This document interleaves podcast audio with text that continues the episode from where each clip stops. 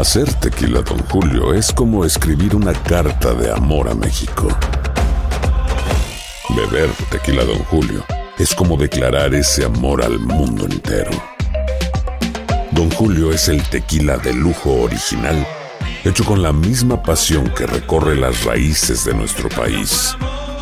Porque si no es por amor, ¿para qué? Consume responsablemente. Don Julio Tequila, 40% alcohol por volumen, 2020. Importado por Diageo Americas, New York, New York.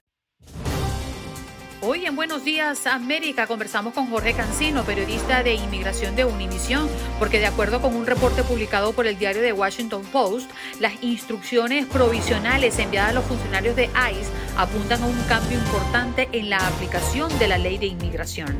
Carlos Sánchez, experto en finanzas, presidente y fundador de Global Business Community. ¿Está usted endeudado y le gustaría arreglar sus finanzas? Hoy Carlos nos trae cinco pasos para salir de deudas. Raúl Painter, como todas las semanas, nos acompaña con la información política y otros temas. Mientras que Natalie Germino, especialista de piel, cómo lucir una piel hermosa para el Día del Amor y la Amistad, mascarillas caseras y cuidados para tener una piel radiante. Bueno, nos vamos de inmediato con Jorge Cancino, periodista de inmigración de Univisión, que ya está con nosotros. Muy buenos días, Jorge, gracias por estar acá bien tempranito. Andreina, Juan Carlos, buenos días, gracias por la invitación. Bueno, y es que de acuerdo con un reporte publicado por el diario The Washington Post, las instrucciones provisionales enviadas a los funcionarios superiores apuntan a un cambio importante en la aplicación de la ley de inmigración. ¿Cómo entender esto, Jorge? Así es, la, el sábado eh, el periódico dijo de que eh, había conseguido eh, algunos documentos internos emitidos recientemente en los cuales ya las, nuevas autoridades del Departamento de Seguridad Nacional y de ICE están elaborando las nuevas directrices para eh, que van a regir los operativos de ICE. Esto en, respuesta a una orden ejecutiva del presidente Biden del 20 de enero, en la cual desarma la orden ejecutiva del presidente Trump sobre ciudades santuarios y donde se estipulaban las prioridades de deportación. Así que pronto ya se verá un cambio notable en el proceder de la agencia. Jorge, buenos días. Específicamente, ¿cómo impactaría a nuestra comunidad migrante estas nuevas órdenes que se les están dando al departamento? A ver, Juan, Carlos, buen día primero. Eh, eh, los cambios hay que entenderlos de la, siguiente manera. Va a haber un cambio de dirección o un cambio de interpretación de la ley de inmigración entre lo que hizo el gobierno de Trump y lo que está haciendo el gobierno de Biden. El gobierno de Trump, el 25 de enero del año 2017, estableció varios parámetros que pusieron a nuestra comunidad inmigrante en riesgo de deportación inmediata. Primero, decretó que la presencia indocumentada era una falta una amenaza a la seguridad nacional y pública de Estados Unidos, por lo tanto, puso a los 11 millones en el banquillo de los acusados, 11 millones de indocumentados. Después estableció además que quienes hayan sido condenados por cualquier tipo de delito era sujeto de deportación incluso si la persona había sido acusada y finalmente fue asuelta de los cargos solamente por el hecho de haber sido acusado, también era sujeto de deportación. Y por último, quienes a juicio de un funcionario de inmigración supongan un riesgo para la seguridad pública y nacional, también el gobierno de Trump le dio poderes extremos a los agentes para deportar personas. El gobierno de Biden, por el contrario, quiere volver a las prioridades de deportación del presidente Obama, que solamente consideraba a las personas que habían cometido crímenes graves o realmente eran una, amenaza a la seguridad nacional, ya sea por terrorismo, por crímenes, pero no por presencia indocumentada. Ese es el gran cambio que vamos a ver en el corto tiempo. Mm. Jorge, em, el presidente ha prometido ampliar la cuota anual de refugiados. Em, a propósito de las cifras que veníamos viendo con el presidente Trump. ¿Esto cuándo se comenzará a ver? A ver, eh, toda la ley de inmigración, y esto es que todo el mundo debería eh, entenderlo para tomar medidas en cuanto a su caso en particular. Los cambios de inmigración que hizo el presidente Trump fueron dramáticos, fueron muy profundos y afectaron el debido proceso migratorio. Deshacer todo lo actuado en los últimos cuatro años no es cosa de emitir simplemente un decreto o un memorando, sino que hay que ir revisando paso por paso cómo las diversas instancias que participan en la ejecución de la ley de inmigración tuvieron participación y qué reglamentos cambiaron para llevar a cabo la orden emanada, en este caso por la Casa Blanca. Por ejemplo, en el caso de, refugiados, hay un plazo de hasta 90 días para que los secretarios de Estado, Seguridad Nacional y el fiscal general elaboren propuestas. Pero ojo, el Congreso todavía no nombra al fiscal general, por lo tanto, esas fechas se van moviendo. En, el, en cuanto a la frontera, en cuanto a los procedimientos de ICE, en cuanto a asilo, por ejemplo, las, la espera por la entrega de un informe pudiera tardar hasta nueve meses. De ahí a que se hagan los cambios, hay que publicar los nuevos reglamentos en el diario oficial o el registro federal y esto llevaría más tiempo porque hay, que dar plazo entre 60 y 90 días para el comentario público previa a la publicación del reglamento final. Por lo tanto, van a haber cambios, pero hay que tener mucha paciencia. Lo que sí se va a notar inmediatamente es que en los procedimientos de ICE las prioridades van a ser distintas. Jorge, apelando a un refrán popular que asegura que ni tanto que queme al santo, ni tampoco que no lo alumbre.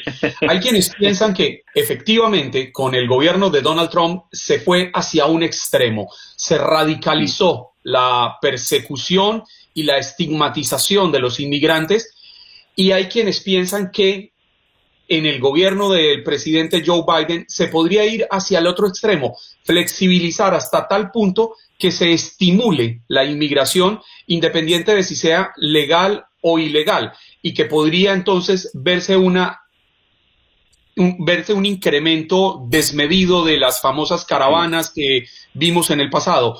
¿Usted cómo lo siente? ¿Cómo equilibraría esas dos posiciones? Eh, primero entendiendo que Estados Unidos es un país de leyes. Eh, por mucho que un gobierno X, por ejemplo, quisiera como acusan los republicanos, abrir de par en par las puertas de la frontera, eso no va a suceder porque la ley de inmigración no lo permite. La ley de inmigración estadounidense es muy dura, es terrible. Mira, ya, ya hemos hablado de esto en otras ocasiones. La ley de inmigración la ha implementado desde Lyndon Johnson hasta el presidente Biden ahora, y los 11 presidentes que la han implementado han hecho cosas que les permite la ley, que va desde una amnistía como Reagan hasta lo que hizo Donald Trump con una política de, tolerancia cero. ¿Qué, ¿Qué nos indica esto? Que es una ley de inmigración demasiado dura porque permite cosas demasiado severas. Al mismo tiempo abre la puerta para una interpretación más suave pero en el fondo es una ley de 1965 estructurada y hecha sobre la base de los sucesos que ocurrían en 1965. Es una ley vieja, ya los movimientos migratorios cambiaron, por lo tanto, la, mejor eh, opinión que uno pueda emitir sobre esto es uno, que el gobierno elimine todas aquellas trabas que afectan el debido proceso, que es lo que está haciendo Biden, pero que el Congreso trabaje en una ley de inmigración moderna que se ajuste a las necesidades actuales para el país y los movimientos migratorios. Y para cerrar, Jorge estaba viendo una historia publicada en la sección de inmigración, la cual lideras, de este padre mexicano eh, de seis hijos estadounidenses, seis hijos nacidos en este país y que prácticamente depende de un milagro para que ese hombre pueda quedarse aquí con su familia, porque está al borde de la deportación si es José Abundio Gómez, de 39 años. Muy triste el caso, él está en Kansas City. Eh, esta persona eh, se equivocó, cometió muchos eh, errores quizás dentro de su debido proceso migratorio que lo llevan a una situación extrema. Según el Servicio de Inmigración, él había sido devuelto a México ocho, en ocho ocasiones entre el 2006, el 2003 y el 2006, 2007 por ahí luego vuelve a entrar, tiene un contacto con la policía y lo detienen donde se descubre eh, todo esto, la, autoridad de la policía y se lo entrega a ICE. Él apela incluso una orden de deportación, le dan esa posibilidad por la cantidad de hijos ciudadanos que tiene, pierde la apelación en mayo del año pasado y le dan fecha hasta el 21 de octubre para permanecer en el país e irse, entregarse a ICE para ser ya finalmente deportado pero él tampoco se va. Entonces, al no irse, las personas que firman una orden de salida voluntaria y se comprometen y no lo hacen, se convierten en eh, fugitivos de la ley. Y posteriormente a esto, él es detenido por ir a exceso de velocidad y cuando la policía lo detiene, pues ya estaban todas las bases de datos. Ahora depende, según organizaciones que lo están defendiendo, de la presión pública para que el gobierno emita alguna instrucción y le permita quedarse y sacar adelante a su familia, que son niños entre 2 y 14 años de edad, todos ciudadanos estadounidenses. Mm, ¿Cómo entender, no? Eh, que un núcleo familiar se rompa de esta manera, teniendo seis hijos nacidos en este país, pero es que la verdad, como tú lo relatas, no está haciendo o no ha hecho las cosas bien. Jorge, gracias por estar con nosotros. Hay que hacerlo bien siempre, Andreina, siempre hay que hacerlo bien. Ese es el mensaje, hay que hacerlo bien porque no sabes eh, cuándo te toque ¿no? Eh, la revisión y tengas eh, un rabo que pues no, no, no va a ser bueno para, para tu caso. Un abrazo, Jorge. Gracias por la invitación, saludos a todos. Día 21 de Joe Biden en la presidencia. ¿Cómo va su agenda? Y gracias a nuestro tema del día, hoy nos acompaña Carlos Sánchez, experto en finanzas, presidente y fundador de Global Business Community. ¿Cómo estás, Carlos? Bienvenido. Buenos días, Andreina. Saludo para ti, para Juan Carlos. Muy complacido estar en su programa. Muchas, muchas gracias por la invitación. ¿Eso que tienes allá son criptomonedas? No, no, acciones. Yo soy stock trader y me gusta ah. invertir en acciones. ok, yo, sé, yo de curiosa aquí metiéndome en tu capa. Pero bueno, vamos a hablar del tema que hoy queremos que nos apoyes, Carlos, y es que le preguntábamos a la audiencia si está endeudado y también le gustaría arreglar sus finanzas. Y hoy nos traes cinco pasos para salir de deudas. ¿Por dónde podemos comenzar? Pues Andreina, son realmente tres importantes y hay dos que se derivan del último. Yo creo que se los voy a mencionar y los vamos desarrollando poco a poco. El primero es algo que estaba mencionando Juan Carlos ahora. Es muy importante reducir nuestros gastos. Importantísimo. El segundo punto, pagar lo que debemos. Y el tercero, para mí el más relevante, el más importante de todos, que la gente lastimosamente no presta atención, se llama invertir lo que tenemos. Tres puntos importantes, del último se derivan dos que más adelante los podemos desarrollar. Carlos, ¿cómo, ¿Cómo, ¿Cómo invertir? Mucha gente se pregunta eso cuando ni siquiera existe una cultura del ahorro. Entonces, ¿de dónde guardo para invertir? ¿Y cómo garantizar que ese poco que uno logra ahorrar quede bien invertido? Porque que usted invierta en la bolsa, compre unas acciones, pues usted sabe lo que está haciendo y usted cuida su dinero. Pero yo sé hablar en la radio, sé hablar en televisión, no sé invertir. Eso es una gran pregunta, Juan Carlos, por eso queremos desarrollar esos tres puntos para que sepamos de dónde podemos sacar dinero para poder invertir y no hay que tener grandes cantidades como la gente se imagina para poder acceder a los mercados de valores de los Estados Unidos. Empecemos por el primer punto. Hay que reducir nuestros gastos y como bien decía Juan Carlos, hay que cuidar todos los detalles. Lastimosamente la gente hace algo que no es, que es obvio para todo el mundo, pero no lo hacen, es hacer ese listado de lo que ingresa y de lo que egresa, de lo que entra y de lo que sale.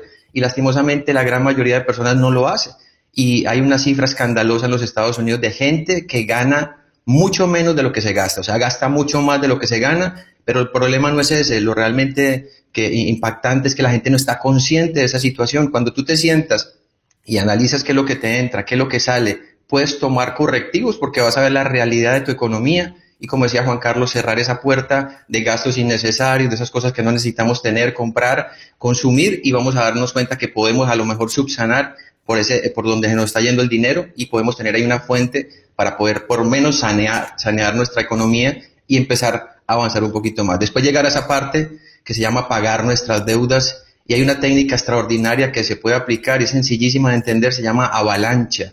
Si tú tienes la decisión de pagar lo que debes y tienes un presupuesto mensual definido para hacerlo, empiezas a enfrentar esas deudas que tienes, empiezas a pagarlas y a lo mejor algunas son más pequeñas que otras. Cuando alcances de pagar una de esas pequeñas, a lo mejor bien, ya la vencí, ya tengo esto listo y sigo con las otras. No, no, no, sigue con el mismo presupuesto que habías inicialmente establecido y ese dinero que ya pagaste, que a lo mejor queda libre y pensarías en gastártelo, no, no, no te lo gastes. Ese dinero cárgaselo a otra de las deudas que tengas hasta que también las venzas. E igualmente, cuando termines esa, ese mismo capital se lo montas a la otra y así vas a hacer una cosa espectacular para avanzar en el pago de tus deudas. Y tocando el último, perdón. Sí, no, adelante, continúe, Carlos. Y tocando ese último punto, cuando ya tengamos esas deudas realmente vencidas y que tengamos la posibilidad de tener un capital pequeño, no hay que tener una gran cantidad de dinero para poder aprender a invertir, llegamos a ese último, parto, a ese último paso, perdón, que se llama invertir lo que tenemos.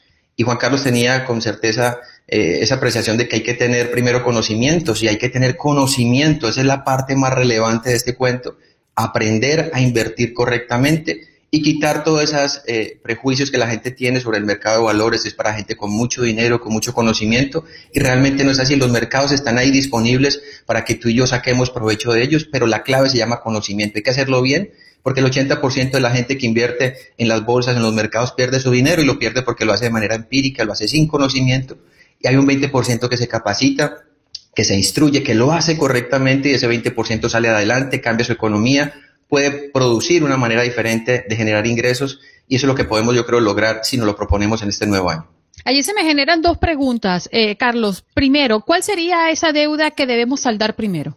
Pues yo pienso que si tienes deudas de tarjetas de crédito y es lo que más te está impactando negativamente tu economía, pues eh, establece un orden y empieza de la más pequeña a la más grande. Trata de pagar primero la pequeña, dale un monto mínimo a las más grandes para que cuando ves, digamos esa de 200 dólares ya la pagaste, esos 200 dólares se lo cargas a la que viene y así sucesivamente vas a ir venciendo una a una esas tarjetas de crédito. Solamente utiliza las tarjetas de crédito si deseas realmente crecer tu economía a nivel de, de, tu, de, tu, de tu rating crediticio, o sea, si quieres crecer esa parte de tu crédito, es muy bueno manejar bien las tarjetas, pagarlas mes tras mes, eh, full, o sea, gasto y pago mensualmente, eso va a generar que se dispare positivamente tu, tu, tu, eh, tu, calificación de crédito y también te va a permitir poco a poco empezar a entender que las tarjetas de crédito es una herramienta. Pero cuando tú te gastas todo el dinero de la tarjeta y estás con ellas full, pues lo que haces es es estar esclavo de ese círculo vicioso de pago una, saco otra, pago una y saco otra, y ahí no, es muy complicado salir de allí. Carlos, y la otra pregunta, perdóname, Juan Carlos, la otra pregunta que me daba mucha curiosidad y es una práctica común que tenemos, sobre todo en este país donde te ofrecen ofertas y ofertas y ofertas. Entonces vas al supermercado, vas al centro comercial y dices, llévate tres por el precio de dos, pero o sea, quizás ni necesitas una, pero tú te llevas las tres porque está muy económico. Entonces comienzas a llevarte cosas a casa y, y comienzas a desbordarte en tu presupuesto inicial y no sé si es una buena práctica porque ahorras al final cuando sí lo vas a consumir, pero hoy te estás desgastando con salida de dinero de tu bolsillo. En esos casos, ¿qué es lo que tú recomiendas, Carlos? Pues Andreina, yo creo que hay un sistema allá afuera diseñado para que estemos empobrecidos, endeudados, para que la gente se meta en cosas que no necesita. Gracias, Carlos. que la gente se meta en cosas que no necesita y creo que es muy importante antes de comprar cualquier cosa preguntarnos, ¿será que esto realmente lo necesito? ¿Es indispensable para mí? Y con solamente detenernos en esos cuantos segundos, hacernos esa pregunta, muchas personas van a dejar de comprar cosas que a lo mejor no necesitan. Creo que es un primer paso sencillo, obvio, pero que mucha gente tampoco practica. Para darse cuenta que hay muchas situaciones allá afuera que te están invitando a que te endeudes, a que saques prestado, a que pagues por cuotas, sin darte cuenta que a veces pagas tres, cuatro, cinco veces el valor original de ese producto, porque piensan, no, pues que 10 dólares no es nada, como decía Juan Carlos, 10 dólares, pero durante cuatro o cinco años suman dinero y pagas el televisor tres o cuatro veces en vez de haberlo comprado si ahorraras de manera eh, contundente pagándolo de contado. Son cosas, detalles que, que a lo mejor no somos sensibles a ellos, pero que son importantes y marcan una diferencia enorme. Carlos, permítame ponerle un ejemplo, porque muchas veces eh, una persona logra ahorrar algo de dinero y dice, tengo que hacer una modificación en la casa, voy a arreglar la cocina, mi casa ya tiene 30 años, ya quiero arreglar esta parte por comodidad de la familia. Toma un crédito de 15 mil dólares y arregla la cocina, el piso, la pone nueva. En el momento de pagar esa deuda, esa, esa deuda de 15 mil dólares la tomó a cuatro años con un interés fijo. Al momento de pagar esa deuda, si llega a tener un dinero extra, es mejor pagarla o mejor ahorrar ese poquito de dinero extra para tener algo de dinero para una emergencia más adelante. ¿Cuál sería la recomendación? Yo creo que yo voy a plantearte algo que es lo que yo hago en mi vida y lo que creo que las personas deben hacer para cambiar realmente su economía, salir de ese cheque a cheque en que la gran mayoría está sumergidos, esclavos, al final del mes siempre falta algo y siguen haciendo lo mismo esperando resultados diferentes. Hay que hacer cosas diferentes y creo que una de ellas es aprender una manera distinta, cambiar nuestra mentalidad de gasto por una mentalidad de inversión. Así tengas esos 10 mil dólares o 5 mil o tienes 2 mil o 3 mil, ¿por qué en vez de pensar en arreglar tu casa haciendo un crédito en un banco o con una entidad financiera, ¿por qué no piensas en que ese dinero que tengas multiplicarlo poco a poco y llevarlo a otro nivel donde no necesites ir a prestar eh, en, ninguna parte, sino que tú mismo seas capaz de pagar lo que necesitas arreglar en tu casa? ¿Se puede lograr? Claro que sí, no es algo inalcanzable, un sueño eh, que no podamos lograr, claro que se puede lograr, capacitarse y aprender sobre cómo invertir en los cuatro mercados más importantes de la economía americana, el mercado de acciones, el mercado de opciones, el mercado de futuros, el mercado de forex y aquellos que ahorita están, como decía Andreina, invirtiendo en las criptomonedas. Hay unas oportunidades ahí maravillosas con poco dinero, Juan Carlos, con una pequeña cantidad tú la puedes ir multiplicando poco a poco, poco a poco, hasta llevarla a un nivel que realmente tenga sentido. Y si tienes pues recursos, pues puedes empezar a invertirlos para que el dinero genere dinero. Ese es el orden correcto. El dinero está diseñado para que trabaje para nosotros, no nosotros trabajar por dinero, que es lo que la gran mayoría hace. Cuando tú aprendes a invertir tu dinero correctamente, poco o mucho el que tengas, lo vas a llevar a otro nivel. Y creo que es lo que tenemos que hacer si queremos realmente en este 2021 cambiar nuestra vida, es hacer cosas diferentes. Una de ellas es aprender y hay muchas maneras de aprender cómo invertir eso que tenemos, llevarlo a otro nivel para que realmente al final seamos libres financieramente, que es lo que anhelamos todas las personas. Qué bueno que este 21, 2021 tengamos esa mentalidad, no de gasto, sino de inversión. Voy a capacitarme, voy a buscar dónde estudiar, cómo poner mi dinero a que trabaje. Para mí un sinnúmero de herramientas, de instrumentos financieros que te permiten hacerlo, pero la gente por su desconocimiento, por su ignorancia, pues no saca provecho de ellos. Mm, fíjate que hay, Carlos, muchas personas que no creen en las criptomonedas. Eh, yo te preguntaba si lo que estábamos viendo atrás eran indicadores justamente de ese sistema. Yo tengo uno atrás, mira, Sí, me di cuenta ahora. Sí. Aquí también andamos en esta onda, ese es mi esposo que es economista, pero hay una información, y discúlpeme que me salga un poquito del tema, ya que hablaste de educarnos eh, para invertir. Recientemente Tesla invierte 1.500 millones de dólares en Bitcoin. Eh, una, una plataforma, una moneda que muchas personas han tenido dudas recientemente por las altas, las bajas, la inconsistencia de su precio, pero ahora pues Tesla que, es pionera en, su, en su nicho, permitirá comprar sus coches con la criptomoneda. Mi pregunta básicamente es, si hoy tú le das una recomendación, y nos queda un poquito más de un minuto, a las personas que inviertan, tú les dirías que se vayan a la bolsa o se vayan a las criptos. Pues mira, las criptos son buenas, no todas, algunas de ellas son muy buenas, son muy sólidas y realmente es una mentalidad que hay que cambiar. El dinero fiat, que es el dinero que estamos acostumbrados, el papel que tocamos, a un dinero nuevo que se llama criptomonedas, un dinero que está respaldado en una tecnología que la gente puede invertir si lo sabe hacer correctamente. No importa en lo que inviertas, eh, Andreina, no importa si es acciones, opciones, futuros, forex o criptomonedas. La ciencia, la llave, lo que te permite ser efectivo se llama conocimiento. Tienes que capacitarte antes de hacerlo. Tienes que estudiar para hacerlo correctamente. Y no hay que ser un experto en finanzas, ni en economía, ni tener un posgrado. Cualquier persona independiente de su edad, de su cultura, de su idioma, puede aprender. No creo que no hay nada más democrático que los mercados de valores y en este país maravilloso de grandes oportunidades, qué bueno aprender algo este nuevo año. Busca una manera de capacitarte, de entrenarte, de aprender a sacar provecho, como dice Andreina, de las criptomonedas, pero hacerlo correctamente, no por emociones como la gran mayoría lo hace, siguiendo lo que el resto hace. La gran mayoría pierde su dinero. Hay que capacitarse para hacerlo correctamente y creo que hay un sinnúmero de oportunidades ahí para que usted que está escuchando y viendo esto pues pueda tomar decisiones y pueda realmente cambiar su vida financiera, su economía en este nuevo año. Carlos, las personas crear, que quieran... crear una cultura de ahorro que es fundamental. Claro, importantísimo, Juan Carlos, que la gente empiece a quitar esos gastos innecesarios y ese dinero lo utilice con proyección. Voy a ahorrar tanto dinero para multiplicarlo, para invertirlo, para cambiar realmente mi economía, si lo hago con conciencia. Y eso es lo que tenemos que buscar que la gente logre hacer. ¿Dónde podemos conseguir? Hacer tequila, don Julio, es como escribir una carta de amor a México. Beber tequila, don Julio es como declarar ese amor al mundo entero. Don Julio es el tequila de lujo original, hecho con la misma pasión que recorre las raíces de nuestro país. Porque si no es por amor, ¿para qué?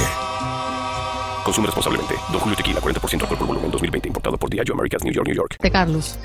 Pues nosotros tenemos una institución que se llama Global Business Community. Nos pueden conseguir en nuestra página www.somosgbc.com, www.somosgbc.com o nuestras redes sociales arroba somosgbc. Ahí van a ver información financiera de todos los mercados, de capacitación para aquellos que quieran aprender algo de manera certera. Bien, Carlos Sánchez, experto en finanzas, presidente y fundador de Global Business Community, acompañándonos hoy hablando de finanzas personales. Nos vamos de inmediato con Raúl Peinberg, que ya está con nosotros. Muy buenos días, mi querido amigo. ¿Cómo se tomó usted el cafecito? Ah, delicioso, Andreina. Pero, ¿sabes qué? No entendí la palabra que usaste para esa bebida eh, que estaba tomando. Guayoyo. Guayoyo. Nunca lo he oído, ¿eh? Te lo voy a traducir a una palabra que seguramente conoce de sus viajes a Colombia. Viene Juan Carlos. Tómese un tinto. Sí, claro, por supuesto. Y le dicen El, también el guayoyo. equivalente al tinto en Venezuela es un guayoyo. Pero Ah, un qué tinto más maravilla. oscuro, ¿no, Juan Carlos? No, Andreina, es, es exactamente el mismo. Aguadito así, Sí, de café. Lo que pasa, es que, lo que sí. pasa es que en Colombia usted puede decir, deme un tinto bien oscuro, pero el equivalente Ah. al guayoyo en Colombia es el tinto. Totalmente. Fíjate que yo tomo el café un poquito más, eh, mm, un poco más fuerte, un poco más concentrado.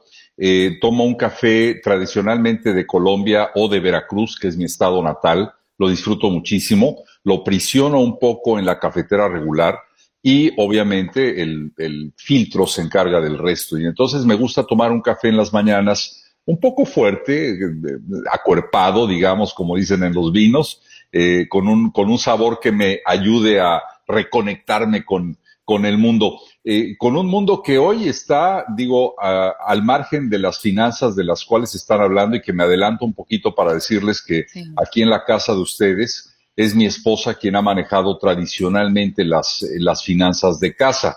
Y eso a mí me ha dado eh, oportunidad de a veces desentenderme de esos tediosos pagos regulares que hay que venir haciendo, de ese correr la chequera para que todo esté en orden. Sin embargo, últimamente hemos disfrutado mucho de esa actividad de manera conjunta y hemos hecho planes extraordinarios y, y resultados también muy interesantes. Creo que lo Eso- más importante de todo es hablar en familia de finanzas. Es fundamental con los hijos, con la esposa, con el esposo, para que todos estén en la misma frecuencia. Es vital. Eso que usted está tocando, ese punto ahorita, Raúl, me parece a mí importantísimo, porque hace unos días con mi esposa hablábamos al respecto, y es que todos los pagos de esta casa los hago yo. Yo soy el único que sabe cómo se paga el carro de ella, el carro mío, cómo se paga la moto, cómo se paga la casa, los servicios públicos, etcétera, etcétera, etcétera. Todos los hago yo. Y hablábamos con mi esposa, oiga, ¿qué pasaría? Dios no quisiera que a mí me suceda algo esto se convierte en un caos. Y tomé la decisión precisamente hace unos días que a partir del mes de marzo, desde el primero al 31 de marzo, le voy a Haga decir usted a su tarjeta de crédito, mi amor. Haga usted lo suyo. no, no, no, no, no, en, esta, en, este, en este link se paga la casa, en este link se paga tu carro, en este link se paga mi carro, porque realmente ella no sabe.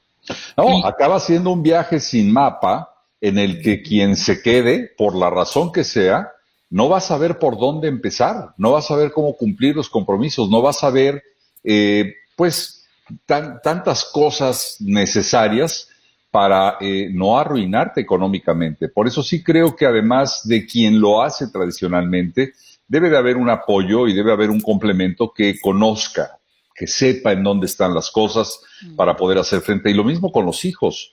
Muchos padres salen de viaje y he visto muchos casos de padres que lamentablemente ya no regresan y que le dejan a los hijos un verdadero galimatías eh, indescifrable para poderse hacer cargo, para poder entender qué está pasando con eh, el dinero o con los eh, compromisos económicos de una familia. Por eso es importante hacerlo.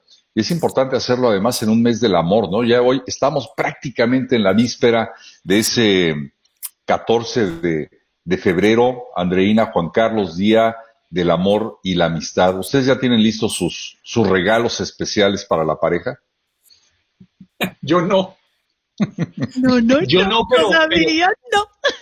yo no, pero he estado pensando en, en algo que me gustaría hacer. Estoy viendo si ayer, ayer la doctora Amor nos, nos decía que teníamos que ser creativos y he estado pensando en algo que me gustaría hacer sencillo, pero que nunca lo hemos hecho en casa. Se va a convertir, dilo, di- dilo, Juan Carlos, en No, Tarzán. quiero- en Tarzán quiero ya, decidió.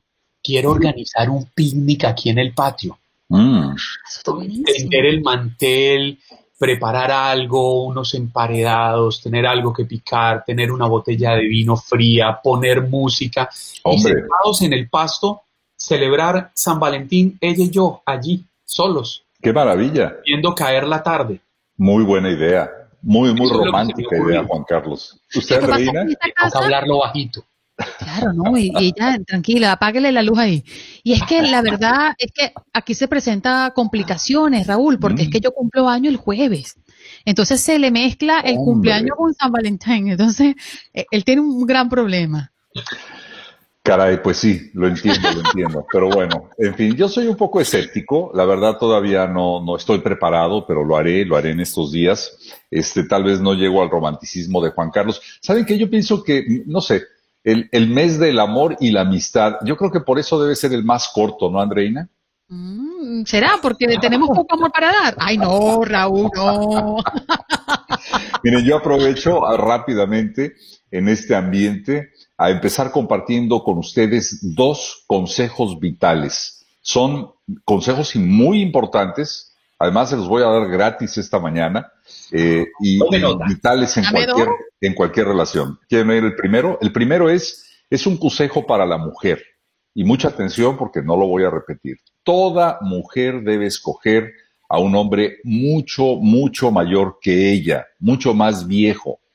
¿Sabe por, ¿Por qué? qué?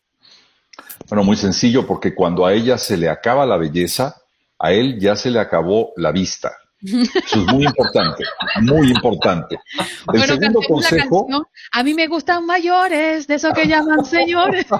bueno, es muy sabia esa canción, déjeme Ah. decirle. El segundo consejo es, nunca eh, regreses con tu ex.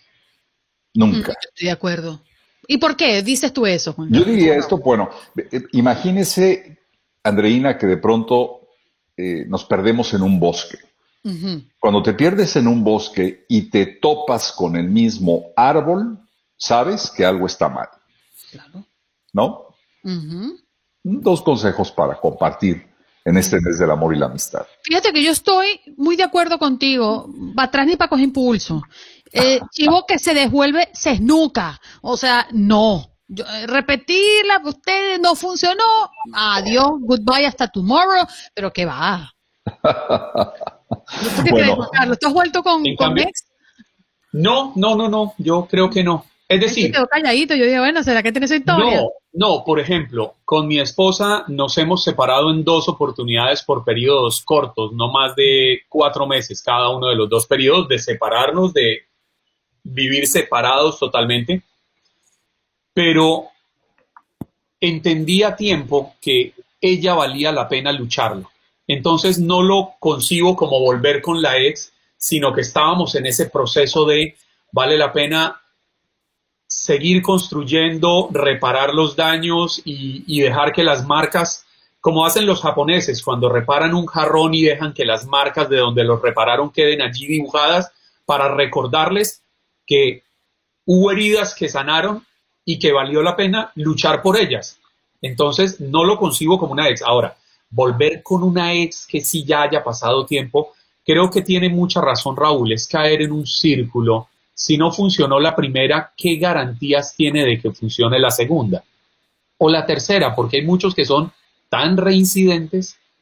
Es un albur, como dicen, ¿no? Es un albur, re- realmente no, no se sabe, no se sabe. Pero bueno, lo quise traer a colación eh, en la víspera del Día del Amor y la Amistad y naturalmente como, como una derivación de ese tema de que en conjunto atender las finanzas siempre es mucho mejor. Un tema sumamente frío y sumamente complicado muchas veces, con otro no menos complicado, pero con un poquito más de calor. Eh, eh, en familia y con pareja.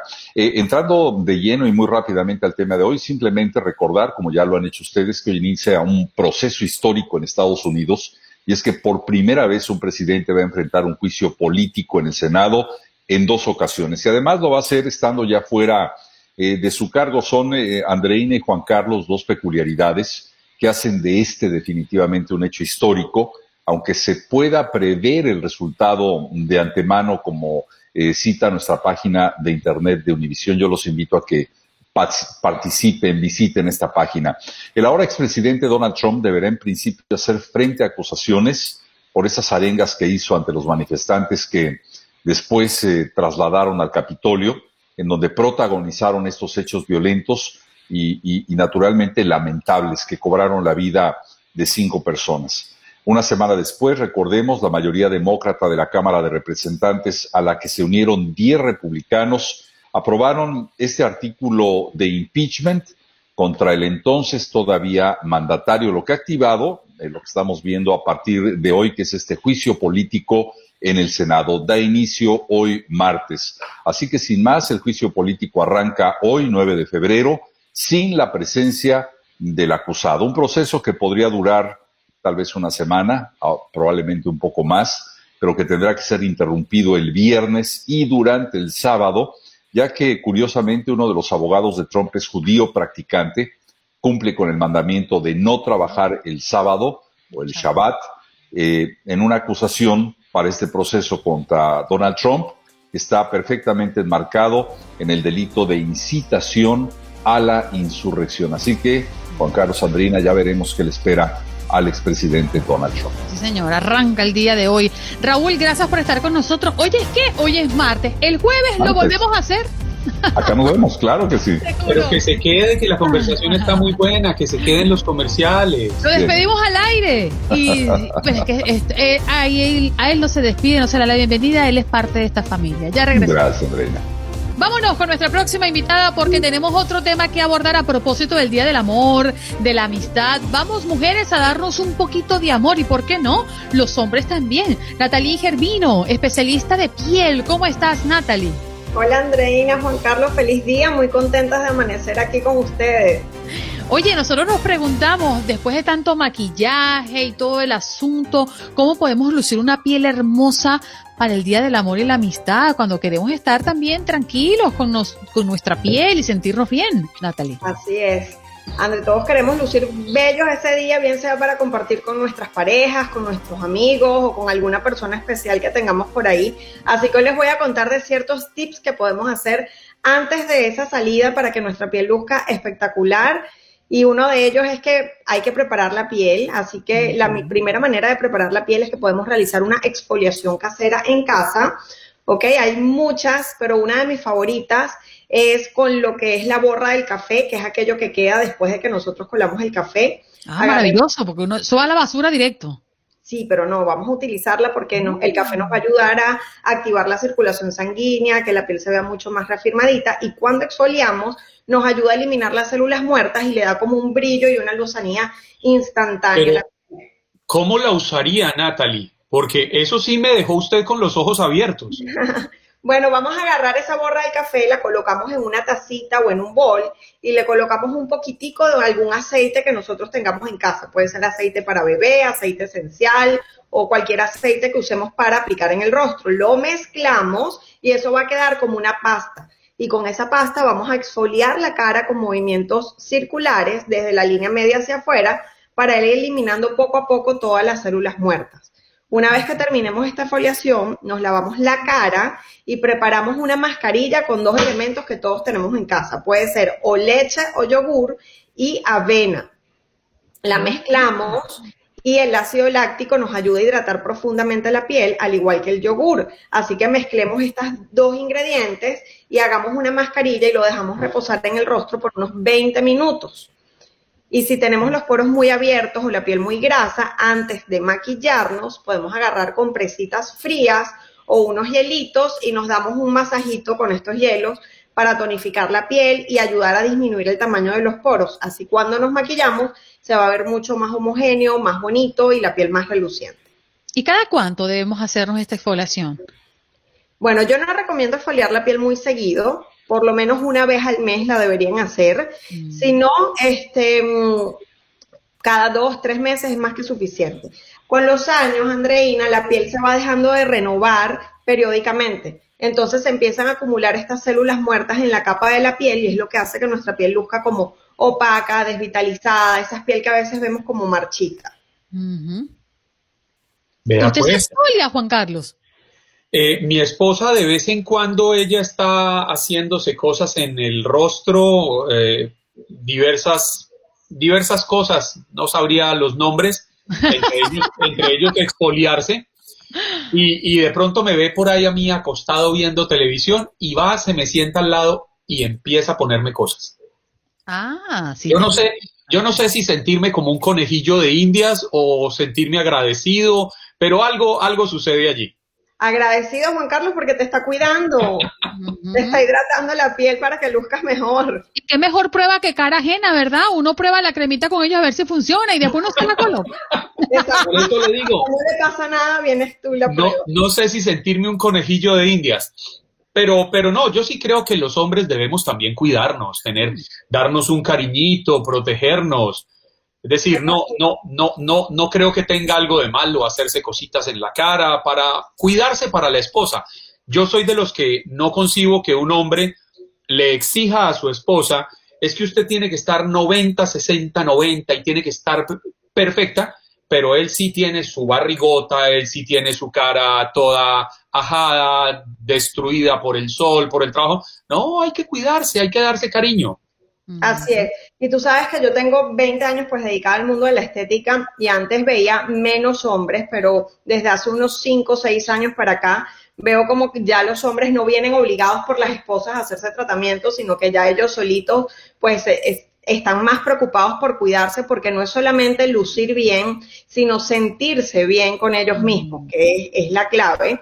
Y yo creo, y lo practico aquí en mi consulta y con mis pacientes, de que todo como que es un conjunto, no es solamente el verte bien, sino el estar saludable y eso indica que debes realizar algo de actividad física, debes comer de manera saludable y obviamente pues cuidarte. Tú sabes que yo cuando a veces me, me encuentro como de esos días que me siento como decaída, que quizás me veo en el espejo y digo, pero Dios mío, pero ¿por qué yo no bajo de peso? ¿Pero por qué yo me están saliendo la patica de gallina aquí? Dios mío. Yo uso las hidrataciones para relajarme. Yo me coloco en mi cama, me, me- me pongo mis mascarillas de hidratación y todo, y me quedo dormida, Natalie. O sea, es como un relax eh, eh, express que uno se hace en su propia casa. Y qué bonito es mantener ese cuidado, ¿no? Y sentir que nos estamos dando un poquito tras exigencia en, eh, de, de- de todo el día que le exigimos al cuerpo constantemente. Pero me llamó la curiosidad, ¿cuál es esa, ese cuidado más común entre los hombres? ¿Qué, qué es lo que más se hacen? Mira, vienen a hacerse mucho lo que son tratamientos faciales, de limpieza faciales, Mm. ¿ok? Y una vez que empiezan a verse que les da resultado, que se ven mejor, que su piel está mucho más bonita, pues entonces empiezan a preguntar cómo que más hay y el segundo tratamiento que más se hace es Botox, porque aunque ustedes no lo crean, los hombres no les gusta verse arrugados, entonces el Botox es el segundo tratamiento más pedido por los hombres. Obviamente se maneja de una manera muy diferente a cómo se maneja la toxina botulínica en la mujer, Ajá. porque nosotras nos gusta elevarnos las cejas, que la mirada se vea más abierta, más descansada. Los hombres tiene que ser todo lo contrario, tienen que quedar con mucha expresión, no se le puede elevar las la ceja, no pueden perder esos rasgos característicos del hombre. Mira, Natalie, Oiga. pero yo tengo un truco, Juan Carlos, para levantarme las cejas sin botox. A Cuéntame. ver, Me agarro una cola bien prensada. Muchacho, y me hubiese- parece que me, me hubiese hecho cirugía plástica. oiga, yo, yo no me imaginaría poniéndome Botox, para serles sincero, Natalie y Andreina. Yo, yo, yo sí he repetido muchas veces una frase aquí en Buenos Días América y a lo largo de mi vida. Yo creo que los años hay que recibirlos con la dignidad que se merecen y los años traen arrugas, los años traen cabellos plateados, los años traen marcas que son sinónimo de madurez, de aprendizaje, de experiencia. No, no, no. Primero muerta que sencilla, déjate de eso. No, No. señora, hay que ponerse hermosa. Pero no le digo, yo yo no, yo no me imaginaría poniéndome votos. Mira, nos vamos, creo Natalie, tiene pero- derecho a cuidarse y a hacerse cositas. ¿Dónde protegerse. podemos encontrarte? Porque si no, no vamos a escucharla. A ver, Natalie. Sí, nos pueden seguir en arroba Center para que vean pues de todas estas promociones que tenemos y más de nuestros tratamientos.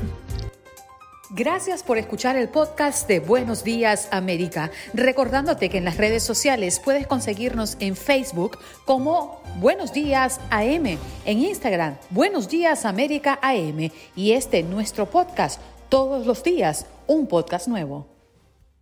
Boost Mobile tiene una gran oferta para que aproveches tu reembolso de impuestos al máximo y te mantengas conectado. Al cambiarte a Boost, recibe un 50% de descuento en tu primer mes de datos ilimitados. O, con un plan ilimitado de 40 dólares, llévate un Samsung Galaxy A15 5G por $39.99. Obtén los mejores teléfonos en las redes 5G más grandes del país. Con Boost Mobile, cambiarse es fácil. Solo visita boostmobile.com. Boost Mobile, sin miedo al éxito. Para clientes nuevos y solamente en línea, requiere AroPay. 50% de descuento en el primer mes requiere un plan de 25 dólares al mes. Aplican otras restricciones. Visita boostmobile.com para detalles.